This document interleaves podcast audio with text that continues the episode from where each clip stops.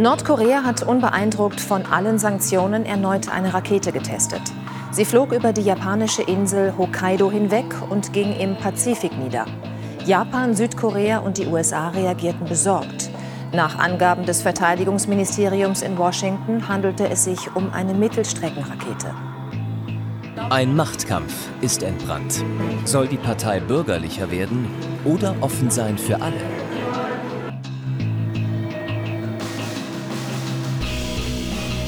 Und damit herzlich willkommen zur elften Ausgabe des jungen politischen Podcasts mit Simon. Hallo und mit Roman. Schönen guten Tag. Ja, heute wird es mal wieder etwas ernster und wir analysieren nicht wie in den letzten Folgen irgendwelche Gespräche, sondern schauen uns wieder ganz normal die Themen an und diskutieren darüber. Das erste Thema ist Nordkorea und dazu hat Roman was vorbereitet. Ja, genau. Back to Basic sprechen wir über Kim Jong-un, der die geniale Idee hatte, einfach mal eine Mittelstreckenrakete über Japan hinwegzuschießen. Und äh, bevor wir hier lange rumreden, einfach mal Clip ab. Jo. Der nordkoreanische Diktator Kim Jong-un hatte in der Vergangenheit schon häufiger durch Atomwaffentests auf sich aufmerksam gemacht. Doch nun stieg die nordkoreanische Provokation auf ein neues Level, denn wie in der Nacht von Montag auf Dienstag bekannt wurde, ließ das nordkoreanische Militär eine Mittelstreckenrakete in einer Höhe von 550 Kilometern über japanisches Territorium fliegen. Dieser Test stieß in der internationalen Gemeinschaft und auch im gesamten UN-Sicherheitsrat auf vehemente Kritik. Allerdings wurde der japanische Luftraum, der sich bis in eine Höhe von 110 Kilometer erstreckt, durch diese Rakete formal nicht verletzt, denn die Rakete flog ja wie bereits schon erwähnt in einer Höhe von 550 Kilometern über Japan hinweg und landete schlussendlich im Pazifik. Als Reaktion auf diese Vorfälle wollen Australien und Japan ihre militärischen Investitionen deutlich erhöhen. Auch US-Präsident Trump meldete sich zu Wort und schrieb auf Twitter, dass Reden nicht die Antwort sei. Außerdem sicherte der US-Außenminister Rex Tillerson seiner australischen Amtskollegin Judy Bishop zu, dass nach dem Ausschöpfen aller politischen und wirtschaftlichen Lösungen eine militärische Lösung des Konflikts eine Option bliebe. Bereits vor drei Wochen wurden die Wirtschaftssanktionen gegenüber Nordkorea deutlich verschärft. Nun ist auch der Export von wichtigen Rohstoffen wie Kohle, Eisen und Fisch nach Nordkorea untersagt. Allerdings gibt es immer noch einen einflussreichen Schwarzmarkt, der die Wirkung der Sanktionen einschränkt. Eine weitere Option wäre theoretisch eine grausame Sanktion auf Exporte von Grundnahrungsmitteln nach Nordkorea, da das Land seine Bevölkerung angeblich nicht komplett aus eigener Kraft ernähren könnte. So eine Sanktion würde allerdings allen humanitären Idealen der Vereinten Nationen massiv widersprechen, weshalb sie sehr unwahrscheinlich ist. Trotzdem bleibt die Frage offen im Raum stehen, wie geht man mit Nordkorea in der Zukunft um?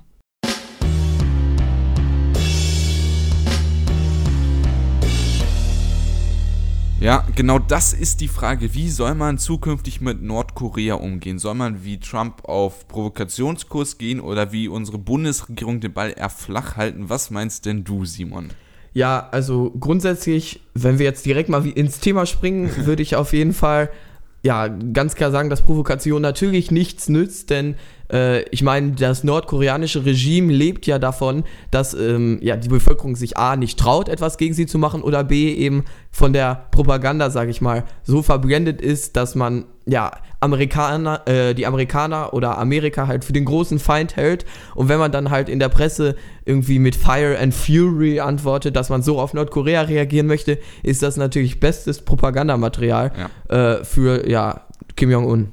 Ja, ist das dann eigentlich auch Propagandamaterial, wenn man genau da, ja gut, es ist im falschen Zusammenhang. Ja, ich meinte, ich weiß, was du meinst, nein, natürlich, ja. aber sie können es eben ganz klar so missbrauchen und dann eben in einen Kontext stellen, der ja, ja Amerika als den großen Feind darstellt und deshalb macht der Kurs von Trump sowieso wirklich absolut keinen Sinn und ja, es wird irgendwie immer bedrohlicher und dass jetzt auch noch eine Rakete wirklich über Japan fliegt, ist natürlich nochmal eine ganz neue Dimension. Ja.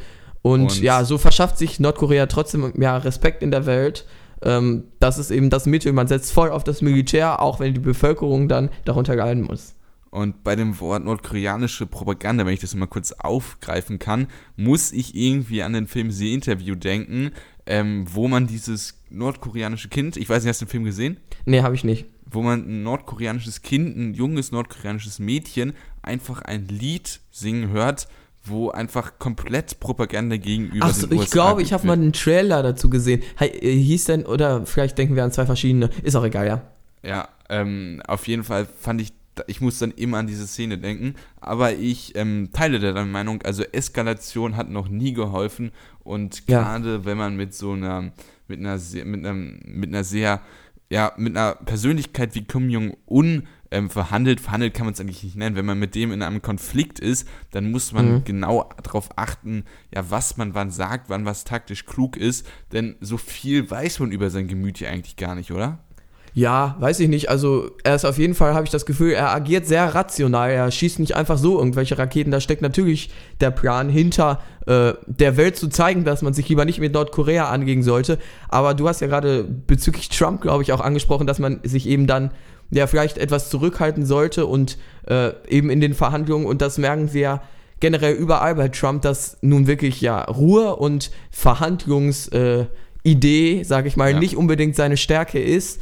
Er ist Äh, halt kein abgezockter Politiker. Genau. Also, ja, und das ist wahrscheinlich auch genau das Problem. Und das ist auch das Spezielle und möglicherweise auch das unnötig Gefährliche, dass halt so eine Person wie Trump in so einen Konflikt äh, ja, mit involviert wird, weil die USA halt der Feind von Nordkorea wäre. Also ich persönlich bin zumindest davon überzeugt, äh, überzeugt wenn äh, Obama oder ähm, Clinton im Weißen Haus säßen, dass dann das ähm, Potenzial, dass da was passiert, nicht so groß wäre, wie das jetzt bei Trump ist, weil er da halt so... Ja, so- wobei, das weiß ich nicht. Also ich muss ehrlich sagen, ich glaube jetzt nicht, also gut, dass man eine Rakete über Japan schießt, ist jetzt schon mal ein Happening, sag ich mal. Ja. Aber das jetzt, äh, also wenn wir jetzt, keine Ahnung, an einen Krieg oder so denken, da glaube ich jetzt nicht unbedingt dran, weil das macht ja auch für Kim Jong-un absolut keinen Sinn. Ähm, sein oberstes Ziel ist ja erstmal, sag ich mal, sein Land zusammenzuhalten und solange er Atomraketen oder so hat, wird man ihn jetzt wahrscheinlich auch nicht angreifen. Ähm, Also das ist ja, ja und genau warum die sollte er jetzt einen Krieg auf einmal gegen die Welt starten, äh, starten, von dem er genau weiß, dass er den niemals gewinnen kann? Ja, aber ja, vielleicht geht es ja auch, also natürlich erstmal die Grundintention, die du angesprochen hast. Also Nordkorea macht das Ganze, um äh, die internationale Gemeinschaft abzuschrecken und wirklich Ja. zu sagen, yo, wir haben Atomwaffen, die würden wir auch einsetzen. Das heißt, wenn ihr irgendwas gegen uns habt und hier einmarschieren wollt, wie das was, was ich in Libyen zum Beispiel der Fall war, dann haben wir halt diese Atomwaffen und die hatte Gaddafi damals nicht und damit können wir dann eurer Bevölkerung direkt Schaden zufügen. Ja, ich glaube, das äh, ist einer der Hauptgründe, warum eben Amerika jetzt nicht auch nach Nordkorea interveniert, so wie wir es eben in anderen Staaten sehen. Äh, Nordkorea ist eine Gefahr eben genau durch diese Atomwaffen und darüber ist sich Kim Jong-un auch bewusst und Ja. ich denke, dass er eben genau äh, eben um sein eigenes Land zu schützen, so wie er es eben aufrechterhalten möchte, dass er genau deshalb auch immer ja so extrem in das Militär natürlich investiert und auch diese Aktion startet, dass er einfach mal eine Rakete über Nordkorea fliegen, äh, über Japan fliegen lässt. Also da gab es ja auch mal ein interessantes Bild oder was weiß ich, ein Bild, das durch die Medien gegangen ist. Da gab es so eine riesige nordkoreanische Militärparade und da gab es wohl auch irgendwelche Geschosse, die aus Pappmaché waren. Einfach nur, damit die gut aussehen, aber die in Ja. Wirklichkeit aus Pappmaché waren. Also Ja, da das ist sieht man halt, natürlich äh, ja nordkoreanische äh, Propaganda, ist ja ganz klar. ja, also äh, er aber in, halt wir sehen, wir sehen inzw inzwischen halt, dass äh, ja, wir Nordkorea ni- nicht unterschätzen sollten, wie es äh, lange Jahre auch von der ja, damaligen äh, ähm, Obama-Regierung in Amerika auch durchaus gemacht wurde. Ja, also ich wollte Obama jetzt keineswegs in den Himmel heben, nur ich glaube halt, Ja. dass ähm, er oder Clinton zumindest von dem Verhandlungsgeschick wesentlich talentierter gewesen Ja, wären. das auf jeden Fall, als, weil- äh, Trump. ja. Das wollte ich damit sagen. Ja, Ja. auf jeden Fall stimme ich dir zu, weil ähm, ja, jetzt haben wir eben zwei Männer, die davon, die ja von ihrer Radikalität geben, eben. Ja, Das, zwei äh, große Kinder. Ja, genau, aber Donald Trump, genau, ja, richtig. Eig eigentlich kann man das Bild so sagen, Donald Trump lebt ja davon. Ähm, er wurde ja genau deshalb gewählt, weil er so radikale Positionen vertritt und einfach mal ja, aus sich heraus twittert oder eben sagt, was er gerade meint. Und dass jetzt so ein ja, großer, bedeutender Politiker dann eben mit so einer Einstellung dann auf Kim Jong-un tritt. Ja, vor allem aber die Nachricht, dass man, äh, wie ich das ja auch in meinem Beitrag zitiert habe, mit Nordkorea nicht mal sprechen sollte, dass sozusagen äh, Sprechen nicht die Lösung wäre, das hat er auch über Twitter Ja. geschrieben. Und das ist ja wirklich, also für eine Außenpolitik, ich weiß nicht, ob, also da hatten wir das ja in der. Genau, die Diskussion hatten wir ja schon mal, inwieweit Ja, Twitter ja, gut als politisches Medium ist. Ähm, aber wir sehen ganz klar, für Donald Trump ist es das Hauptkommunikationsmedium äh, an seine Bevölkerung direkt und ohne sich kritischen äh, Reporterfragen stellen zu müssen. Und Ja. wenn die gestellt werden, läuft man dann halt einfach weg, ja. Aber wenn wir jetzt vielleicht mal ähm, wieder ein bisschen was mehr auf das Problem, also äh, probieren, dieses Problem zu lösen, das ist natürlich jetzt unmöglich in so einem Podcast, aber wenn wir zumindest drüber nachdenken, Ja. also eine militärische Intervention, inwieweit die sinnvoll wäre, da kann man zumindest schon mal drüber streiten, wenn man sich Libyen und den Irak anguckt, was die Ja, Amis da genau. gemacht haben. Aber jetzt kommt zusätzlich dazu, eine äh, militärische Intervention der, seitens der Amerikaner ist wegen Atomwaffen nicht möglich. Ja, das genau. heißt, also die Frage, ob es sinnvoll ist, stellt sich gar nicht, weil es nicht möglich ist. So, und da müssen wir uns natürlich fragen, was kann man sonst machen? Ja, wie geht man damit um? Du hast in deinem Beitrag ja auch schon angesprochen, ähm, wie man, ja, ich sag mal, das typische westliche Mittel sind ja immer Sanktionen, ob sie jetzt nun gegen Russland gehen oder gegen Nordkorea. Und ja, da hast du ja schon angesprochen, dass man jetzt als Extremschritt vielleicht eine Grundnahrungsmittelsanktion da äh, ja, in, auf den Weg bringt, was dann natürlich im Prinzip direkt der Bevölkerung schadet, was dann natürlich auch Kim Jong-un unter Druck setzt. Aber ich finde, das entspricht nun mal wirklich gar nicht den europäischen Werten oder ja, den westlichen Werten und sorgt natürlich auch für noch mehr Unmut auch in der Bevölkerung Nordkoreas gegenüber des Westens, wenn man da eben ja in den Nachrichten hört, dass die Lage aufgrund der Amerikaner oder so eben oder der Sanktionen jetzt so schlecht im Land ist. Ja, also das ist ja wirklich so ein Krieg gegen die Bevölkerung, genau mit so einer Hungersnot. Das ist einfach unfassbar unmenschlich und barbarisch, wenn man da zum Beispiel an den Ersten Weltkrieg zurückdenkt und an die Seeblockade der Briten. Und ähm, viele Deutsche, die den Ersten und den Zweiten Weltkrieg miterlebt haben, die haben tatsächlich gesagt, dass die ganzen Bomben, die im Zweiten Weltkrieg geschmissen worden sind, nicht so schlimm waren wie die Hungersnot im Ersten Weltkrieg. Und deswegen ist so, eine, so ein Krieg, ein taktischer Krieg gegen die Bevölkerung immer unfassbar unmenschlich und damit keineswegs irgendwie vereinbar mit den Grundsätzen der, Vereinigen, äh, der Vereinten Nationen. Aber ähm, worüber man wirklich denken kann, ist, dass man diese Sanktionen bis auf die Grundnahrungsmittel, dass man da wirklich alles rausholt, was man machen kann. Das heißt, ähm, Ja. ich beziehe mich jetzt auf ein Interview aus Focus Online. Da haben, äh, hat ein Reporter von Focus Online nämlich mit Günther Hilpert gesprochen. Das ist ein äh, ja, Nordkorea oder ein äh, Asien-Experte. Ich weiß nicht genau, wie man ihn betiteln würde. Aber er hat ähm, drei zentrale Forderungen ähm, aufgestellt. Einmal, dass man die ähm, Ölexport nach Nordkorea ähm, untersagt, obwohl da die Frage dann bleibt, ähm, offen bleibt, inwieweit Nordkorea noch selber Ölreserven hat und ähm, wann dann sozusagen dieses Embargo es wirklich eine Wirkung hat. Aber wie stehst du denn dazu? Öl?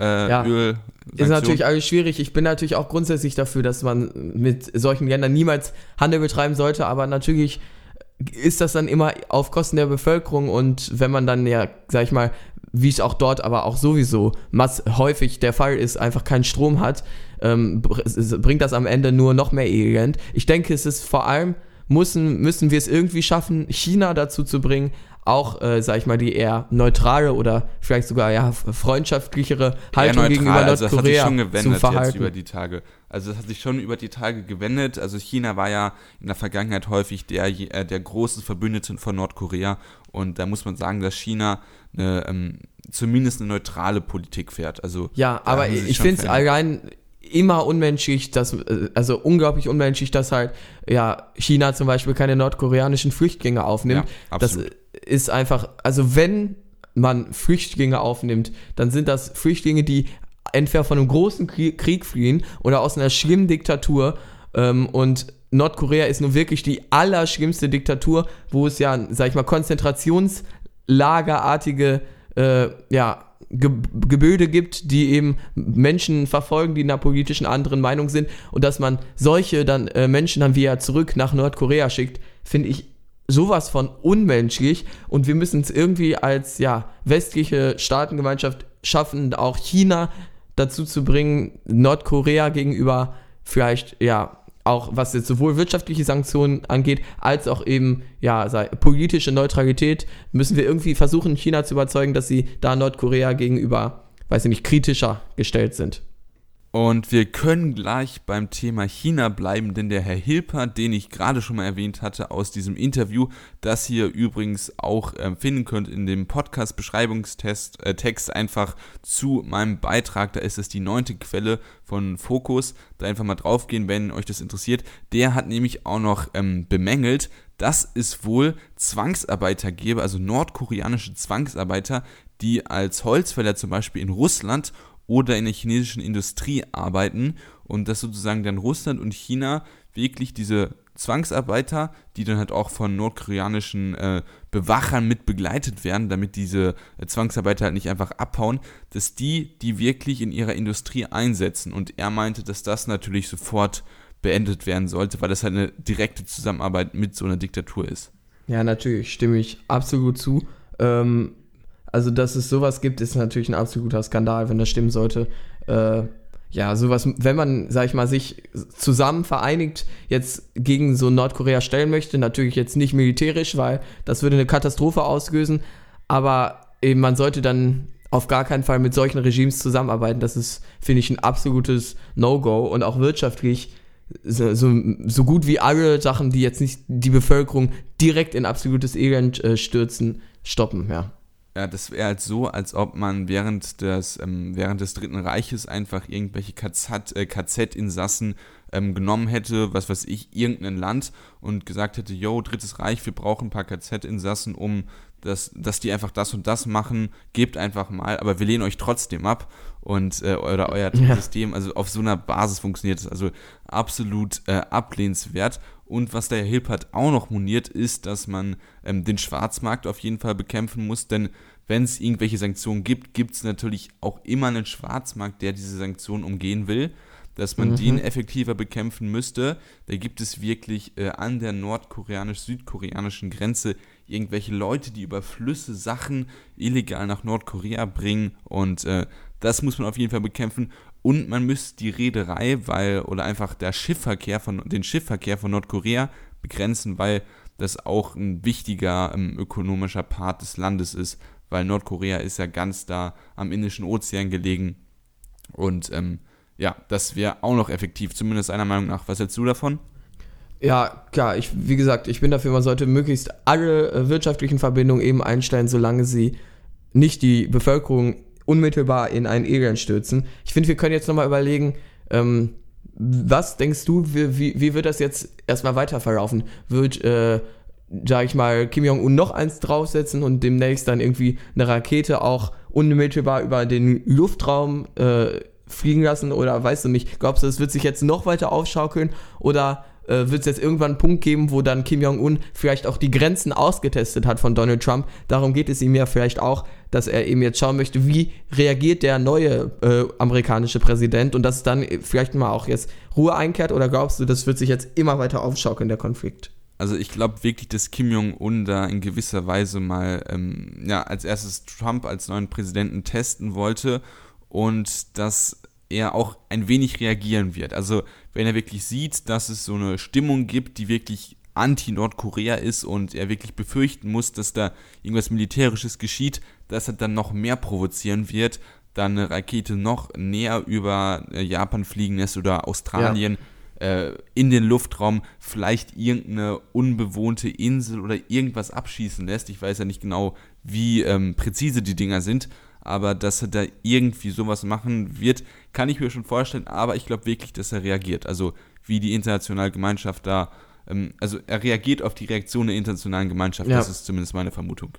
Ich hoffe ähm, natürlich, dass das jetzt alles insgesamt nur ja, dazu diente, eben den Donald Trump auszutesten. Ich glaube, der Kim Jong-un ist an sich ein äh, ja, rational denkender Mensch, der genau weiß, wie weit er sich was erlauben darf, dass er sich keinen Krieg mit der Welt leisten kann, aber dass er eben sich auch über seine militärische Macht bewusst ist, die eben die USA daran hindert, gegen Nordkorea jetzt in den Krieg zu ziehen und das Land eben auseinanderzunehmen. Ich hoffe deshalb, dass es jetzt so langsam, das war jetzt schon eine extreme Provokation, die wir diese Woche wieder erlebt haben, dass es sich so langsam jetzt in einem halben Jahr, ja, auf lange Sicht eindämmen wird, ähm, dass man natürlich immer wieder, das gibt es halt immer wieder von irgendwelchen Raketentests hört, aber ja, dass jetzt, äh, sag ich mal, dieser Konflikt, der sich ja nun wirklich deutlich zugespitzt hat, ein bisschen wieder abflacht, weil im Endeffekt bringt ein Krieg oder eine noch zu, ähm, schärfere Zuspitzung des Konflikts weder Donald Trump noch Kim Jong-un eigentlich etwas. Der kann natürlich seine, Donald Trumps Worte und Taten für seine Propaganda nutzen, ähm, aber er weiß, wie gesagt, dass er sich keinen ernsthaften militärischen Krieg mit der Welt leisten kann. Ja, und um das historisch vielleicht auch nochmal auf einen anderen Kontext zu bringen, Nordkorea ist ja durch den Koreakrieg erst so richtig entstanden und da waren, wie hätte es auch anders sein können, die Amerikaner doch ordentlich mit beteiligt. Also genau. fast schon witzig, wenn es nicht ja. so unwitzig wäre. Ja. Wir sehen halt irgendwie diese ganzen planlosen amerikanischen Interventionen sorgen am Ende nur für große, ja, Terror, großen Terror in den Ländern der IS ist so auf Dauer auch wahrscheinlich entstanden, dass ähm, eben ja, weil Amerika die Länder eben dort ins Chaos gestürzt hat. Ähm, ich weiß nicht, ähm, äh, ich habe dich ja schon vorhin gefragt, ob du die schaust. Es gibt äh, in Amerika eine, ja, Weeknight-Show äh, mit John Oliver, äh, die auf HBO läuft. Der hat das auch mal angesprochen, wenn man sich mal vorstellt, wenn Amerika da intervenieren würde, dass man dann auf Dauer so einen nordkoreanischen IS irgendwann hat, das ist ja, also die Vorstellung wollen wir am besten eigentlich gar nicht ja. haben, denke ich mal. Ja, genau. Und vor deshalb allem, hoffe ich, und ich glaube du auch, dass der Konflikt jetzt ja eben abflacht.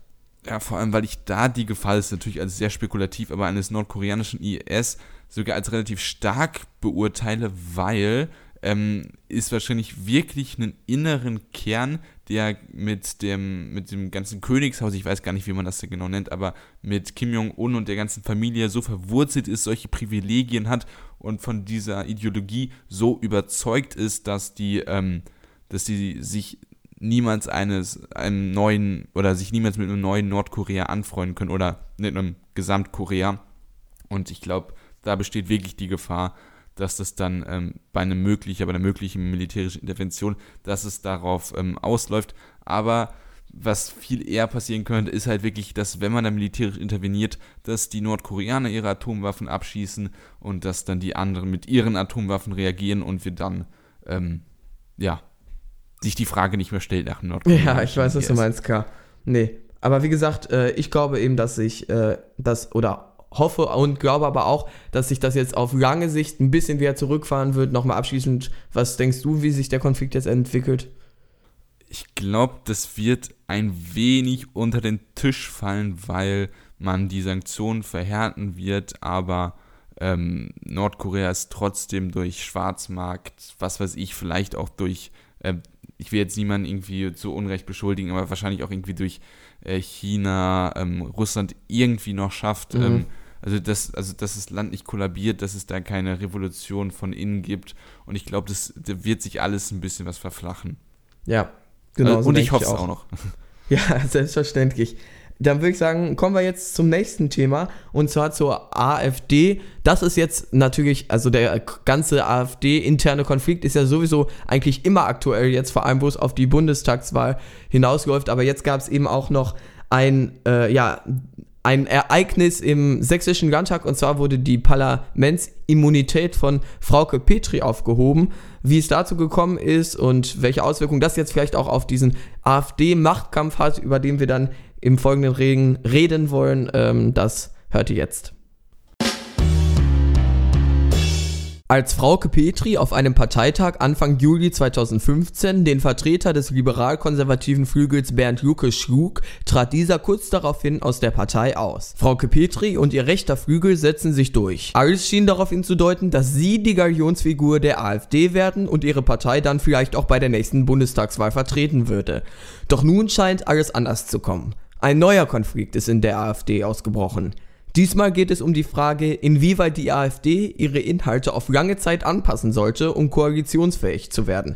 Petri wünscht sich auf Dauer koalitionsfähig zu werden, während ihr neuer Kontrahent Alexander Gauland sich dem vehement in den Weg stellt. Als im April diesen Jahres der große Parteitag in Köln stattfand, wurde Petris Antrag für eine realpolitische Ausrichtung gar nicht erst zur Befassung angenommen und Alexander Gauland zusammen mit Alice Weidel zum Spitzenkandidaten für die Bundestagswahl gewählt. Ein großer Streitpunkt, auf den sich die Debatte über eine realpolitische Ausrichtung relativ gut projizieren lässt, ist das Thema Björn Höcke. Während Petri den extrem rechten Höcke raus rauswerfen wollte, wohl um eben auf Dauer koalitionsfähig zu werden, hält Gauland an Höcke fest und bezeichnet den Vorwurf, es gäbe rechtsextreme Tendenzen in der AfD als Hirngespinste. Nun steht Frauke Petri vor einer neuen Herausforderung. Vor ein paar Tagen wurde die parlamentarische Immunität Petris aufgehoben, da bei ihr ein Verdacht auf Meineid oder fahrlässigen Falscheid bezüglich widersprüchlicher Aussagen von ihr im Wahlprüfungsausschuss des Sächsischen Landtags in Zusammenhang mit der Aufstellung der Kandidatenliste aus dem Jahr 2014 besteht. Petri selbst wünschte sich offiziell allerdings diesen Schritt, um zu den Aussagen Stellung nehmen zu können.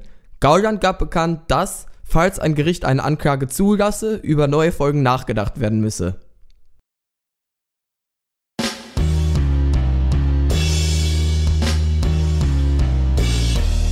Ja, jetzt ist Frauke Petris Immunität auch noch aufgehoben und das gibt jetzt natürlich noch weiter Angriffsfläche auch für die parteiinternen Gegner wie ein Alexander Gauland. Der gab zwar öffentlich bekannt, dass er erstmal zu Frauke Petri steht, aber er hat wie gesagt gesagt, dass es, falls es eine Anklage gibt, dass dort auch über weitere Schritte nachgedacht werden müsste und das wäre natürlich auch objektiv gesehen nicht unbedingt das Beste für den AfD-Wahlkampf. Also da bin ich mal sehr gespannt, inwiefern sich eben auch jetzt dieses aktuelle Ereignis auf diesen AfD-Machtkampf auswirkt, der sich jetzt nun schon ja auch einen, deutlich längeren Zeitraum schon erstreckt. Was würdest du denn sagen? Ähm, wie, wie siehst du die AfD aktuell, was jetzt auch diese zwei Fronten angeht, sage ich mal? Also diese zwei Fronten, die bestehen auf jeden Fall, aber was man wirklich dann in Köln gesagt hat beim Parteitag, jo, jetzt ist Bundestagswahl, das heißt, die innerparteilichen Streitereien kommen erst nach dem 24. September wieder auf und ich denke, so werden, äh, so werden die es auch handhaben. Ja, also, wobei, das ist jetzt erstmal geschlossen. Also es gab, es gab jetzt immer wieder zwischendurch äh, Fäden, zum Beispiel hat die Frauke Petri auch dem Gauland vorgeworfen, dass er irgendwelche äh, Sachen ausgeplaudert hätte, die man eigentlich schon abgeklärt hatte, das waren irgendwelche, das, ich glaube, der Wortlaut war sogar, dass er persönliche Angriffe auf Frau Petri gestartet hatte, obwohl man das eigentlich schon geklärt hatte. Also, so richtig bis zur Bundestagswahl warten kann man da nicht, aber natürlich, ja. Ja, vielleicht sind es die ersten Sticheleien, um sozusagen danach schon mal einen Vorteil Glaubst zu haben. Glaubst du, sobald dann die AfD gewählt ist, geht's richtig los da?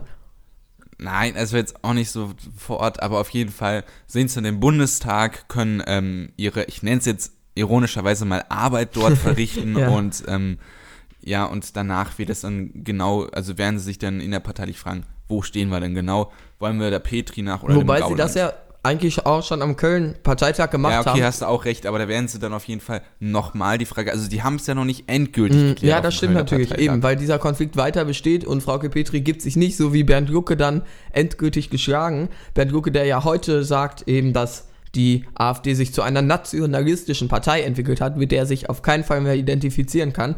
Ja. Hat er auch Jetzt, recht. ja, auf jeden Fall. Die Frage ist natürlich, inwiefern er nicht vielleicht schon vorher mal äh, eventuell da auch Sachen hätte ändern können. Aber egal, kommen wir jetzt mal aktuell wieder zurück, denn auch jetzt gibt es ja ähm, das Absurde, dass Frau Petri ja eigentlich der Vertreter des, ja, wie sie es nennt, realpolitischen, ich weiß nicht, Flügels ist. Ähm, und dass sie ja jetzt eher die gemäßigte ist gegenüber eines Alexander Gaulands und erst recht eines Björn Höckes. Ja, also sie ist der linke Flügel der AfD quasi. Sie vertritt den linken Flügel der AfD, obwohl sie bei den rechten Flügel der AfD vertreten hat. Und das zeigt ja eigentlich meiner Ansicht nach einen klaren Ruck nach rechts.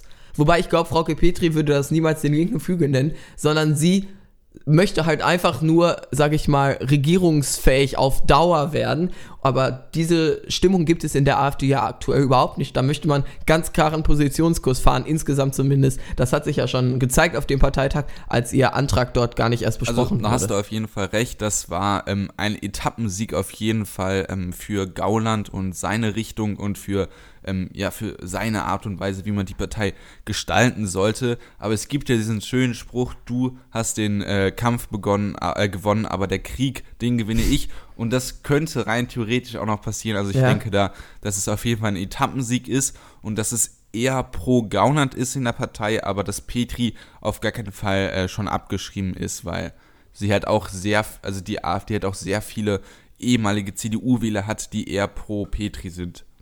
Ja, okay, das heißt, du glaubst, ähm, dass auf Dauer jetzt vielleicht doch ähm, die AfD irgendwann mal in ferner Zukunft, äh, dadurch, dass sie Petrikus fährt, vielleicht auch mal mit einer CDU koalieren wird. Also, und Also nicht unter Merkel, aber unter ihrem Nachfolger oder ihre, ihrer Nachfolgerin, die wieder wirklich konservative CDU-Politik macht, wäre es möglich, wenn die AfD dann noch nicht weg ist. Ja, ich glaube nämlich, ich befürchte auch, ich, also auch wenn Bernd Lucke zum Beispiel jetzt, ins, äh, Entschuldigung, ähm, in einem Interview gesagt hat, dass er damit durch äh, sogar rechnet, dass sich Petri auf Dauer durchsetzen wird, sage ich mal, habe ich sogar auch so ein bisschen die Hoffnung, dass die AfD jetzt immer weiter nach rechts rückt, sodass sie dann irgendwann irrelevant wird, so wie es äh, die Republikaner der AfD schon in, hier in Deutschland vorgemacht haben. Ähm, naja, inwiefern, inwiefern das realistisch ist, wir sehen zumindest, dass es ja einen klaren Etappensieg gab für Gauland und dass die innerparteiliche Stimmung auch deutlich Oppositionskurs ist.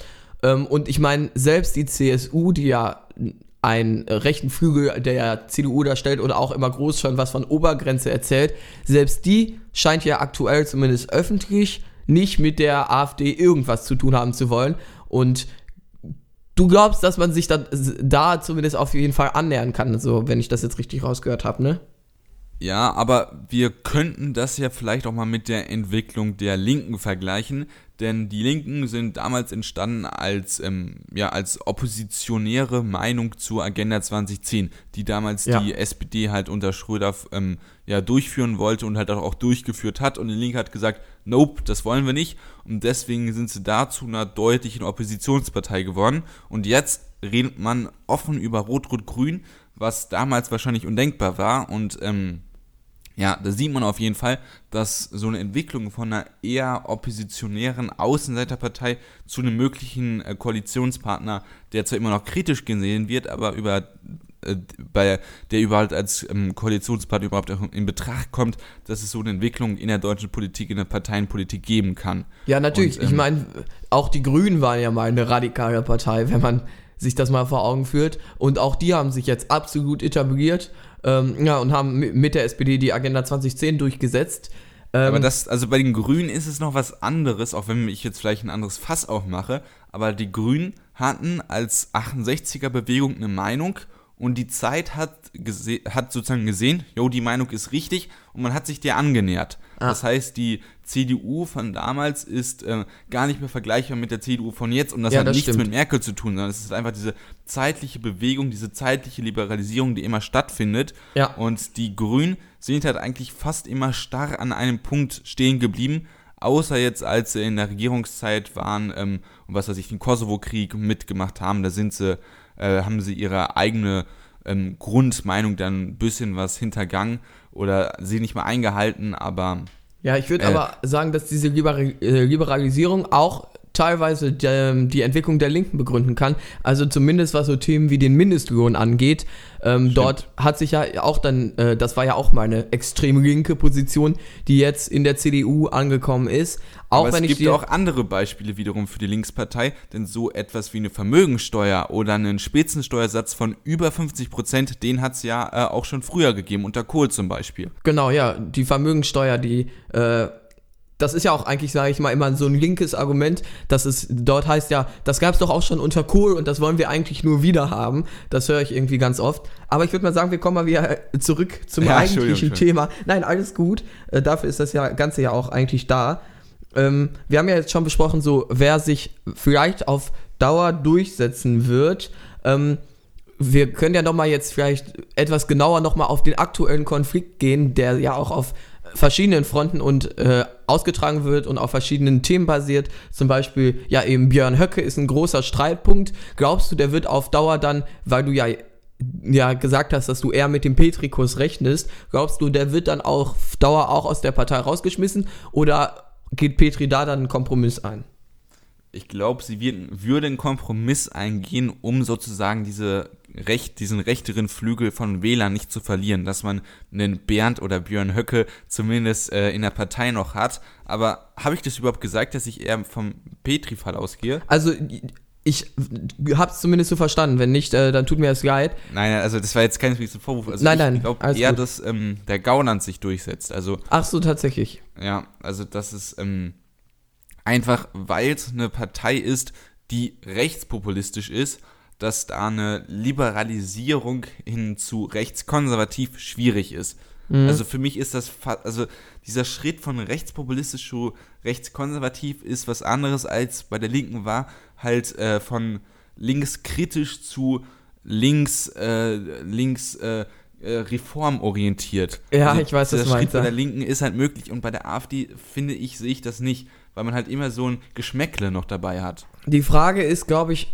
äh, eine wirklich äh, Frage, die wirklich existenziell für die AfD ist. Wie lange werden wir noch Probleme mit dem großen Thema Flüchtlingskrise haben. Wenn sich das jetzt so langsam alles beruhigt, wie es ja auch immer so Anzeichen gibt, wenn auf äh, Europa es hinbekommt, sich zusammenzuschließen und diese Krise auf Dauer ordentlich zu bewältigen. Aber beruhigen tut sich ja nicht. Es kommen Nein, nur nicht gut. mehr so viele nach da, Deutschland. Das meinte ich hauptsächlich. Also das ist ja ein ja. Unterschied. Ja, das und stimmt. Es gibt genug Faktoren, wenn man sich die Türkei anguckt, die drei Millionen Flüchtlinge loslassen kann, wenn man sich Libyen anguckt, äh, was weiß ich, also es ist ja nicht so, als ob die Flüchtlingskrise und damit äh, alle äh, einhergehenden Probleme der Welt gelöst werden, sondern äh, Nein, auf keinen Fall. Auf keinen Fall. gibt, die Kriege und ähm, das ist halt wirklich, Merkel hat es nur geschafft, dass sie gesagt hat, jo, ich bin ein liberaler Mensch, ich nehme viele auf und gleichzeitig menschenunwürdige Deals mit der Türkei geschlossen hat, ja. in äh, Libyen ähm, irgendwelche Lager mit unterstützt, äh, die selbst der Papst als Konzentrationslager ähnlich sieht und äh ja. Aber in Bezug auf die AfD jetzt eben, denke ich halt, ist jetzt natürlich die Frage, inwieweit das jetzt auf Dauer hin, wir das hinbekommen. Weil ich glaube, dass sich die AfD etabliert, wenn das Thema konstant äh, weiter da ist und die AfD sich nicht durch innerparteiliche Streitigkeiten zerstört. Aber die AfD hat sich ja schon mal transformiert von Eurokritik zu Flüchtlingskritik und jetzt hat sie Islamkritik. und glaub, den Islam, den, da, gut, das klingt jetzt falsch, aber den wird Deutschland immer haben. Und äh, finde ich persönlich auch gut so, aber diese, diese Diskussion über den Islam, der, die, die, diese, diese Diskussion, die wird lange bestehen.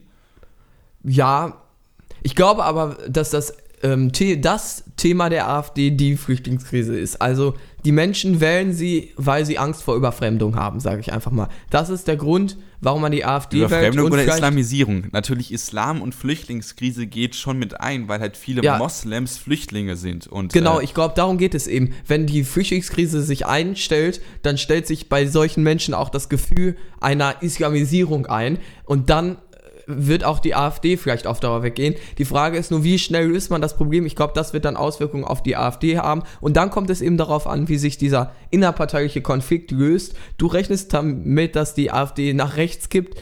Ich muss sagen, ich weiß es jetzt wirklich gar nicht. Ich ähm, aktuell sieht es so aus, als ob sich Gauland durchsetzt, ähm, aber wie es nach der Bundestagswahl aussieht, ähm, das sehen wir dann eben erst, wenn wir sehen, wie die AfD tatsächlich also auch im Bundestag mich entscheiden agiert. und du jetzt nicht. Also, also ich habe mich so entschieden, also ich weiß es auch nicht, aber ja, das ist halt ich, so eine schon, Prognose, weiß, die ich irgendwie meinst. vielleicht sehen kann und du ja. jetzt so, ja, ich weiß nicht.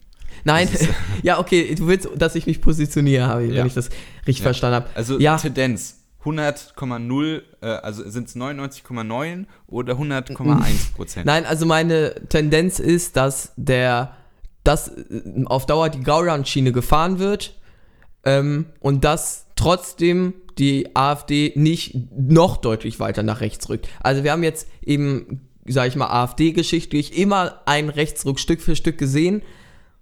Aber ich kann mir vorstellen, dass jetzt nach der Bundestagswahl, wenn die AfD im Bundestag ist, sie es auch dort schafft, im politischen Geschäft anzukommen. Aber ich glaube nicht, dass in naher Zukunft die CDU dann auch mit der AfD eine Koalition eingehen wird. Und ich glaube nicht, dass das so schnell passieren wird. Ich kann mir, also sag ich mal, die nächsten 20 Jahre glaube ich nicht, auch wenn Frauke Petri sowas, so einen Zeitraum vielleicht anstrebt, dass die AfD dort irgendwie auch nur ansatzweise an die Regierung kommen wird. Und vielleicht wird die AfD aufgrund ja guter Kooperation in der EU, was das Thema Flüchtlingskrise angeht, auch auf Dauer irrelevant werden. Das hoffe ich zumindest. Ja, ich hoffe es auf jeden Fall auch. Das ist ein schönes, schönes Schlusswort. Also, dass ja. man einer Partei wie der AfD den äh, innerparteilichen Zusammenfall wünscht. Also, das ist ja. auf jeden Fall gut. Das war's dann, oder? Würde ich genauso sehen. Ja, genau. sehe ich genauso. Also, ja, wenn ihr ähm, zu der Folge einen Kommentar da lassen wollt, könnt ihr einfach auf unsere Website gehen, jupopodcast.wordpress.com und einfach auf die elfte Folge auf den Artikel draufklicken und einfach einen Kommentar eingeben. Ja, dann könnt ihr uns noch gerne auf iTunes bewerten oder uns auch auf Twitter folgen auf @upopodcast. Dort kriegt ihr dann immer mit, wenn mal irgendwas los sein sollte oder generell Sachen, die sich noch aktualisiert haben, vielleicht zum aktuellen Podcast, könnt ihr dort auch immer erfahren. Ja, und damit tschüss und bis zum nächsten Mal. Tschüss.